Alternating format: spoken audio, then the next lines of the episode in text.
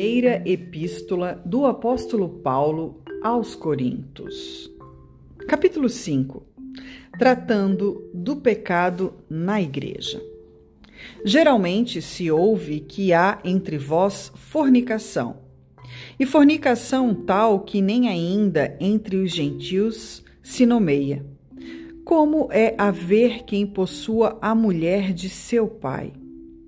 Estais ensoberbecidos e nem ao menos vos entristecestes por não ter sido dentre vós tirado quem cometeu tal ação. Eu, na verdade, ainda que ausente no corpo, mas presente no espírito, já determinei, como se estivesse presente, que o que tal ato praticou. Em nome do nosso Senhor Jesus Cristo, juntos, vós e o meu espírito, com o poder de nosso Senhor Jesus Cristo. Seja este tal entregue a Satanás para a destruição da carne, para que o espírito seja salvo no dia do Senhor Jesus. Não é boa a vossa vanglória. Não sabeis que um pouco de fermento faz levedar toda a massa? Purificai-vos, pois, do fermento velho, para que sejais uma nova massa, assim como estais sem fermento.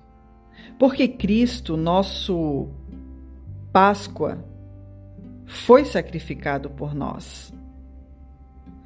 Por isso, façamos a festa, não com o fermento velho, nem com o fermento da maldade e da malícia, mas com os ázimos da sinceridade e da verdade.